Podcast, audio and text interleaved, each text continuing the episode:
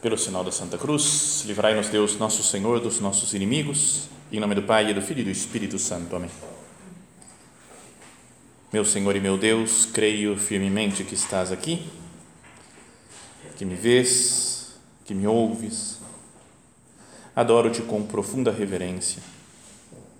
Peço-te perdão dos meus pecados e graça para fazer com fruto este tempo de oração minha Mãe Imaculada, São José, meu Pai e Senhor, meu anjo da guarda, intercedei por mim.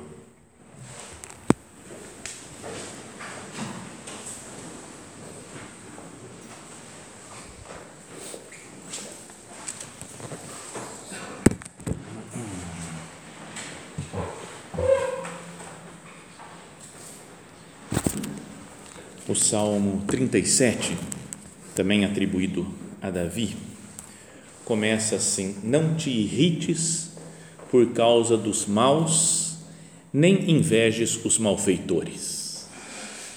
Pois como o capim vão ser logo cortados e como o mato verde vão secar. Então é como que uma, um, um aviso, né, um conselho aqui de, de Davi. Ele fala: não se preocupa né, com os, as pessoas que parecem que estão longe de Deus e que têm que prevalecem nesse mundo, que tem a vitória, que tem um domínio. E aí fala no terceiro versículo algo que pode ajudar a nossa meditação, que é espera no Senhor e faze o bem. Assim permanecerás, permanecerás na terra e terás segurança. E aí continua dizendo: põe no Senhor as tuas delícias e Ele te dará o que teu coração pede Entrega ao Senhor o teu futuro, espera nele que ele vai agir, fará brilhar como luz tua justiça e o teu direito como o meio-dia. Então queremos nessa nossa oração, nessa tarde, fazer isso, esperar no Senhor, pôr no, no Senhor as tuas delícias e Ele te dará o que o teu coração te pedir. Entrega ao Senhor o teu futuro, espera nele que Ele vai agir e seja um momento de voltar a considerar né, o que já víamos no comecinho do retiro ontem, desse abandono né, da consideração da nossa filiação divina, que Deus vai cuidando de nós, Deus sabe de todas as coisas. E depois fala então, descansa no Senhor e nele espera. Não te irrites por causa dos que prosperam, por causa do homem intrigante Aqui a tradução não acho que não é muito legal. Homem intrigante parece ah, intrigante, assim, ó. Mas é um intrigante no sentido de quem procura intrigas, né? Quem faz, né? Quem procura briga e quer né, se revoltar. Não te irrites por causa dos que, prosperam, dos que prosperam, por causa do homem né, que, que busca intrigas. Às vezes pode acontecer né, que nós sentimos isso, né? Ele fala não invejes os malfeitores, depois volta a falar, não te irrites por causa dos que prosperam. E pode ser que a gente pense, às vezes, que não vale muito a pena né? seguir Cristo com um olhar humano. Né? Fala, parece que só se dá mal quem segue Cristo. Né?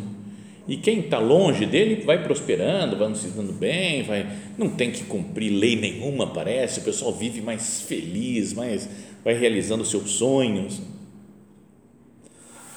Uma vez uma, uma mulher veio, quando já era gente boa, numa igreja que eu estava atendendo, e era super gente boa, mas veio contar das dificuldades, dos problemas, e falou, padre, explica para mim, por que, que a gente que procura fazer coisa boa tem só cruz, e quem faz coisa errada tem só bênção?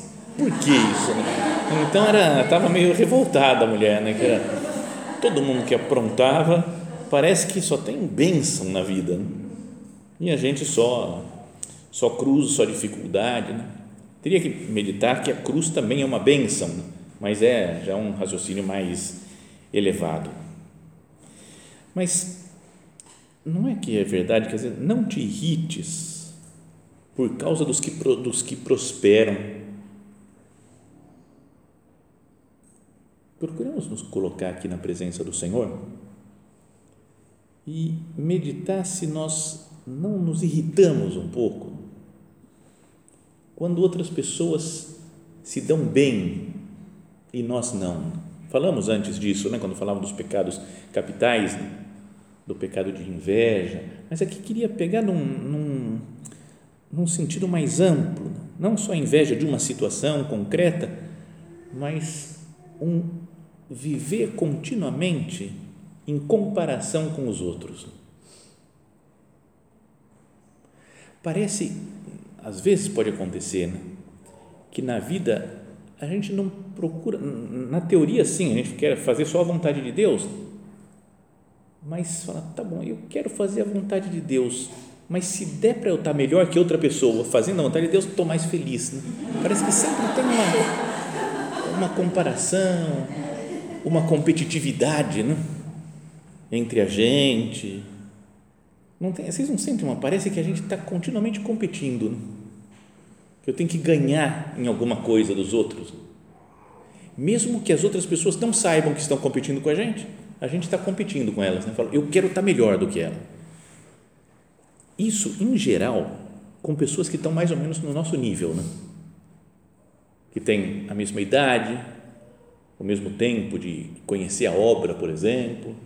A gente fica ali meio medindo, não é, é uma coisa oculta, né? calado, não é descarado, mas a gente vai competindo, mais ou menos, casou na mesma época, e aí vamos ver qual marido é melhor, quantos filhos tem, qual filho se comporta melhor, e vamos, é uma, uma espécie de competição oculta. Assim, é para isso que eu que eu estou aqui, para competir com outras pessoas. Às vezes, uma pessoa que está muito acima ou muito abaixo de nós não tem nenhum espírito de competição. Né? Se aparece o Papa Bento XVI, agora ressuscita e aparece entrando na coisa que fala assim: Eu queria dar essa meditação. Eu falo: opa, claro, Papa Bento, senta aqui. Eu vou sentar aí, vamos ouvir o Papa Bento falar. Mas se vem um que se ordenou comigo, mesma oh, deixa que eu falo. Quem você está pensando que você é, cara? Peraí, baixa a bola, baixa a bola vai chegar a tua hora de pregar retiro, agora é minha vez, dá licença, Deus, eu tenho umas ideias aqui para transmitir. Ah, então a gente quer competir, né? Não é? Sei lá, uma pessoa, ou a pessoa que está muito abaixo, né? uma criança, por exemplo, a gente não fica competindo com uma criança, né? em geral, né? às vezes a gente pode perder a paciência com a criança para compensar competir, mas o normal é que você fala, ah, é uma criancinha, ela não sabe das coisas ainda, né? não é meu Deus, por que, que existe esse, esse espírito tão competitivo, de tanta comparação? E eu me irrito com isso. Porque eu quero ganhar, eu quero estar bem. Às vezes tem alguns temas que a gente não admite perder na discussão. Não é? Se alguém vem falar para mim, por exemplo, de como é que tem que lavar roupa, colocar uma maciante e passar bem para eu falo, pode falar que eu não faço a menor ideia. Como é que faz um negócio desse, né? tudo que você falar para mim, eu estou aprendendo, eu não sei nada. Aí falou, vamos debater agora uma passagem da Bíblia. Espera aí, espera aí, vamos, vamos negociar aqui, vamos ver o que, que, que, você sabe disso daqui, o que, que você sabe, doutrina da igreja, sabe essas discussões teológicas que a gente gosta de mostrar que a gente é especialista, e cada um na sua área, né? Tem coisas que a gente não, não domina e tudo bem, posso perder de outras pessoas. Mas outros assuntos, isso aqui é comigo. Como é que foi falar isso daqui? Sem pedir minha autorização, quase, né? sem pedir minha opinião, o que, que eu achava, sem vir consultar aquela, esse negócio e falou, bom, falou bobagem. Não veio perguntar para mim, falou bobagem. Sabe essas umas coisas que a gente tem de, de querer ganhar dos outros? E é difícil até no meio de uma discussão, a gente perceber que está perdendo, que o argumento da outra pessoa, que o que ela falou é mais correto, e eu voltar atrás e falar: você tem razão. Meu Deus, como é difícil né, descer do burro e falar: é isso aí, você que está certo. É conhecido, né, já falamos outras vezes, de uma daquela das primeiras numerárias, né, Encarnita Ortega, que tinha uma fama de santidade que eu, eu nunca vi ao vivo assim, né? Sabem que eu tive depois que tem naqueles anos, meses de treino de padre na Espanha, fiquei morando em Valladolid. Ela já tinha morrido, né? Fazia uns 5, 10 anos mais ou menos que ela tinha morrido. Mas todo mundo lá conhecia ela e 100% falava bem. Sabe, mesmo qualquer pessoa, mesmo que já tenha morrido, O pessoal em geral fala 100% falar só bem e todo mundo gostava, todo mundo elogiava. Então era, era uma coisa até meio impressionante.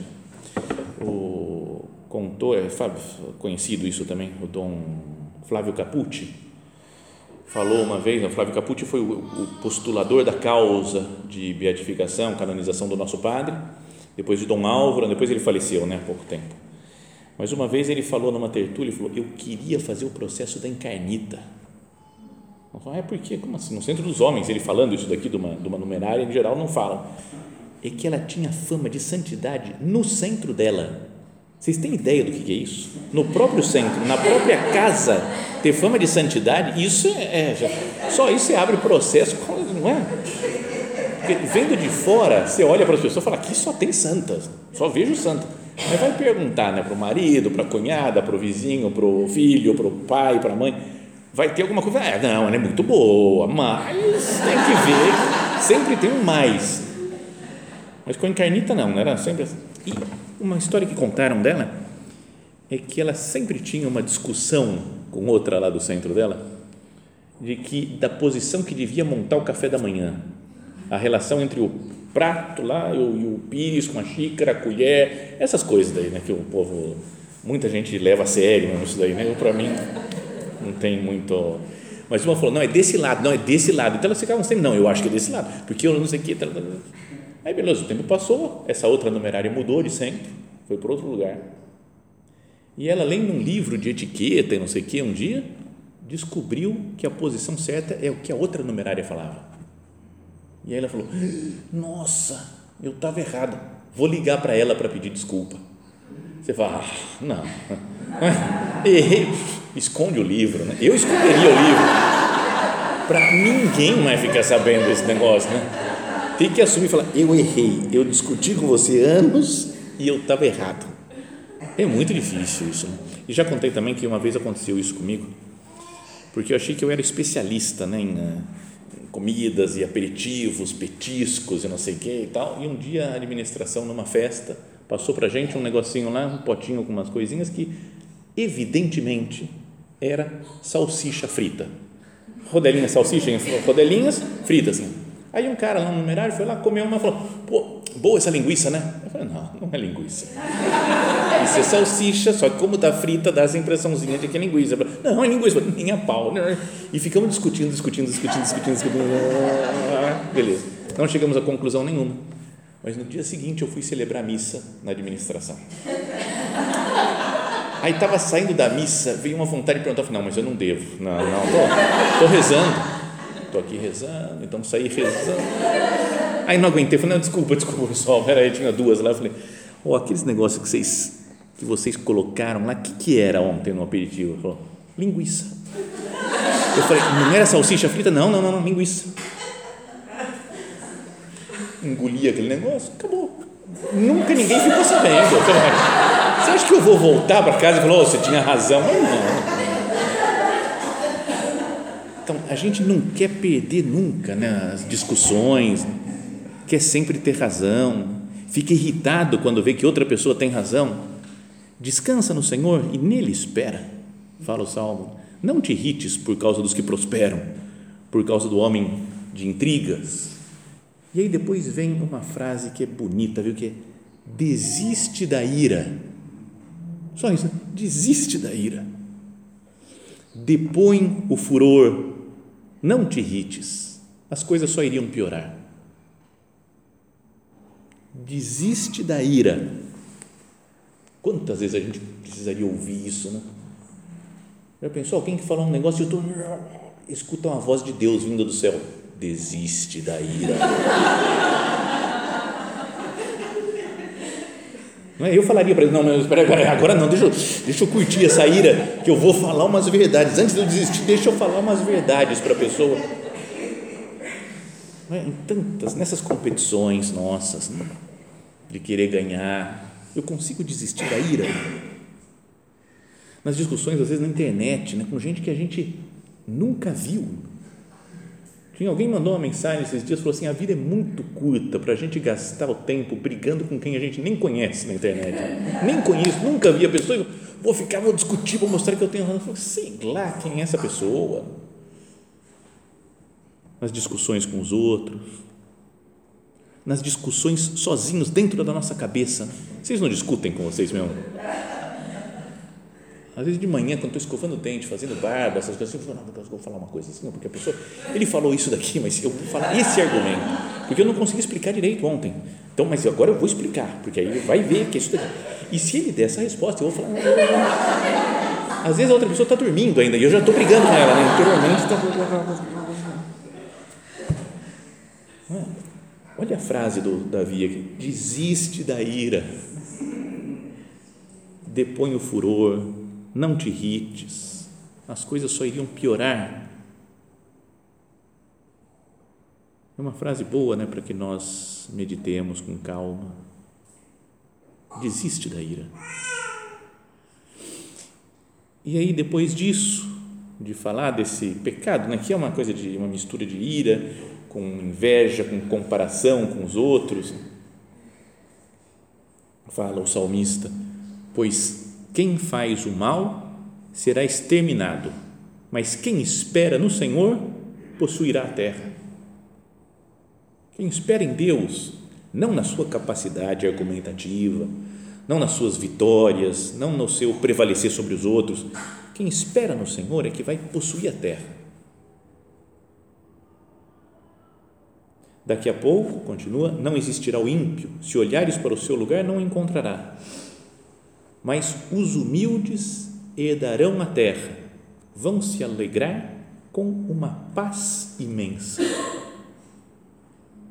Olha só o que fala assim: quem espera no Senhor possuirá a terra. E depois no outro versículo, os humildes herdarão a terra. Podíamos dizer que, que são sinônimos, né? essas duas coisas, né? esperar no Senhor e ser humilde porque a pessoa que espera no Senhor não quer resolver as coisas com as suas próprias forças, com a sua capacidade, porque sabe que é muito fraco, muito limitado. O humilde se reconhece pequeno diante de Deus. A humildade é a verdade. Ouvimos essa frase muitas vezes, né? Santa Teresa falava isso. A humildade é a verdade. E a verdade da minha vida é que eu sou pobre, pecador, miserável. Então, para uma pessoa pobre, pecadora e miserável, o mais certo, o melhor para ele é esperar no Senhor. Não vou esperar em mim mesmo. Quantas vezes, meu Deus, já esperei em mim mesmo, nas minhas forças, na minha capacidade, na minha organização, no meu modo de ver, no meu modo de pensar. E quantas vezes me dei mal me converte, Jesus, nesse aspecto, me faz ser uma pessoa humilde, uma pessoa que reconhece o seu próprio nada, mas que com você pode tudo. Lembra aquela frase, a ladainha da humildade, né, que o nosso padre falava? Lembra, não sou nada, não tenho nada, não posso nada, não sei nada, mas com Deus eu posso tudo.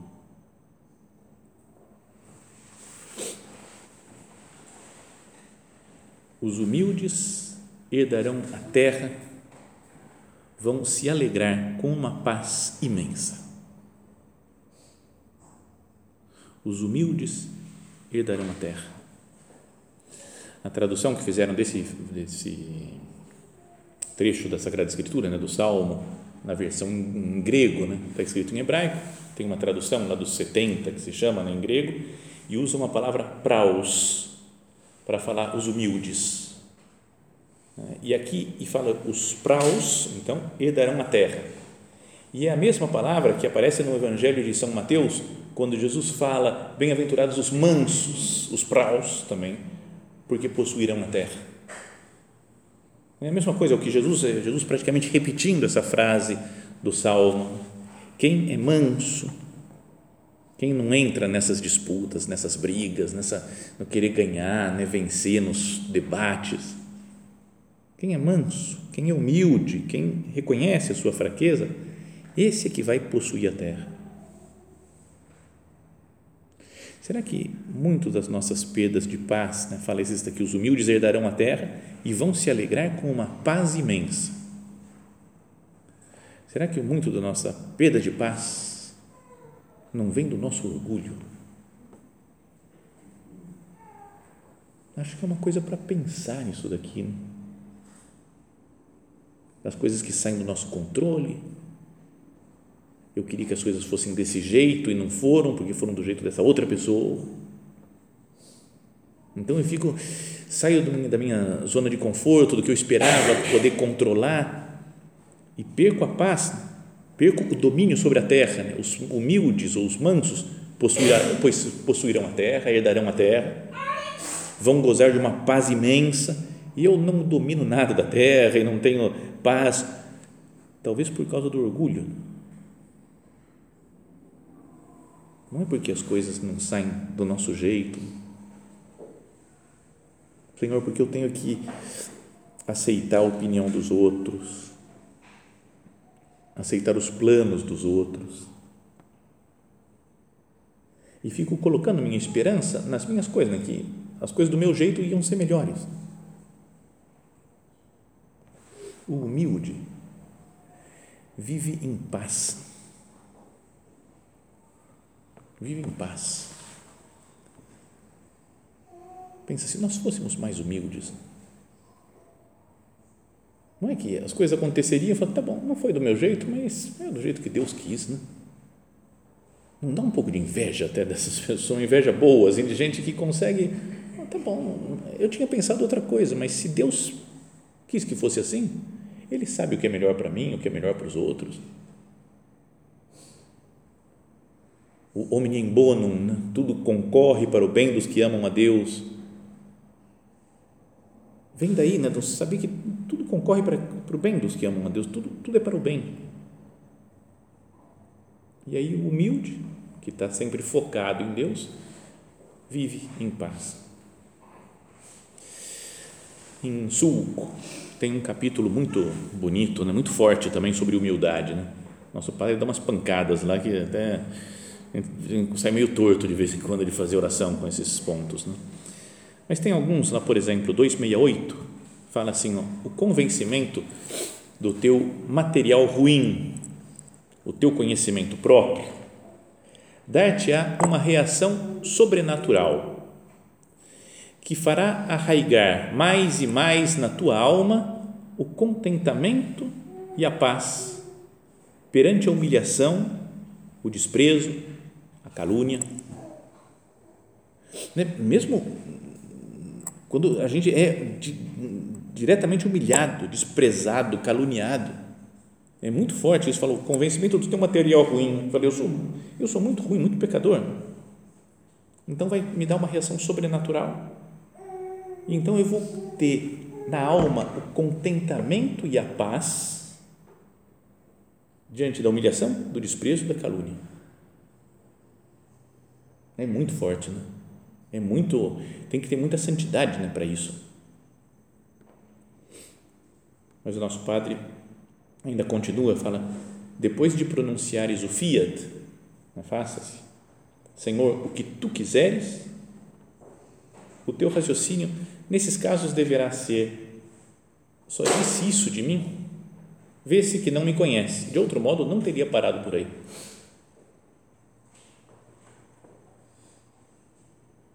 Mas se as pessoas do nosso redor conhecessem todos os nossos pecados, já pensou com uma visão de Deus, que Deus dá uma visão para ela e, a gente, e vê os pecados da nossa alma e fala, pode falar tudo que você quiser dos, dos pecados dela. A pessoa me xingou um pouquinho, falei, parou por aí só, beleza, saí no lucro, né? não, não falou tudo, toda a verdade né, que conheceria da minha alma Vê-se que não me conhece, de outro modo não teria parado por aí. Como estás convencido de que mereces pior tratamento, sentirás gratidão por aquela pessoa e te alegrarás com o que faria sofrer ao outro. Outro ponto diz: Continuo a ser uma pobre criatura, dizes-me. Mas antes, quando reparavas nisso, passavas tão mal. Agora, sem caíres na habituação ou nas transigências, vai te acostumando a sorrir e a recomeçar a tua luta com uma alegria crescente. Outro lugar em que é importante né, ter humildade é ao reconhecer as nossas misérias. Então, tenho essa humildade de não, não querer vencer os outros nas discussões, não mostrar que eu tenho razão. Eu confio em Deus, espera no Senhor, confia nele. Né, depõe a ira, né? como que falava né, a expressão lá do, de, de Davi, né? desiste da ira, desiste da ira, depõe o furor. Esse é um, uma, um, um aspecto da humildade. E o outro é a humildade ao constatar os próprios pecados, a própria miséria. A tristeza, depois de uma queda, de um pecado, pode ser às vezes pior que a própria queda. Né? Sei lá, a gente fala, não vou perder a paciência, não vou perder a paciência, meu propósito não perder a paciência. Não, perdi a paciência, briguei, xinguei alguém. Assim, e a gente fica, oh, meu Deus, de novo, como é que eu pude perder a paciência outra vez? E fica acabado. Talvez o ter perdido a paciência não foi tão grave né, do que essa, essa indignação com a falta cometida né, por nós mesmos. Senhor, faz-nos humildes para que nós saibamos que nós somos pecadores e não nos assustemos com isso. A humildade é a verdade.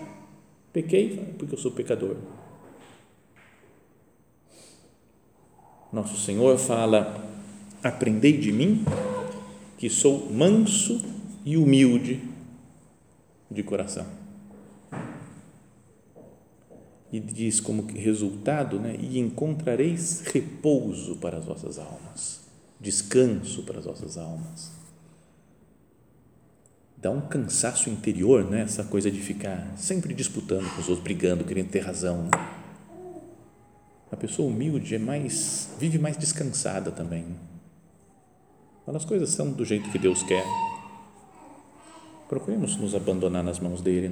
Senhor, eu não quero que as coisas sejam do meu jeito, mas sejam do seu jeito, ou do jeito que você permitiu e foi feita a vontade dessa pessoa ou daquela outra não queria mais pecar, meu Deus, mas se eu peco, eu também não vou me assustar com isso, porque eu sei que eu sou miserável e sei que conto com a sua, com a sua bondade, com a sua misericórdia.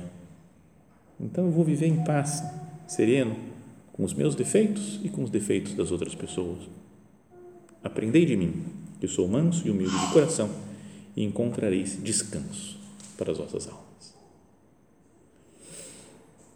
De novo, terminamos a nossa meditação recorrendo a Nossa Senhora. Lembra, tem aquele ponto também de caminho que não trouxe aqui, que o nosso Padre fala que acima de, todas as outras virtudes lá de Nossa Senhora, é pela humildade que Deus pode fazer grandes coisas nela. Né? Deus olhou para a humildade da sua serva, então de agora em diante me chamarão bem-aventuradas todas as gerações, porque ela foi humilde, e numa pessoa humilde Deus pode trabalhar Deus faz a sua obra. Que Nossa Senhora, que é humilde de coração, também como Jesus, nos ensine né, a viver essa virtude da humildade e isso vai trazer paz para as nossas almas.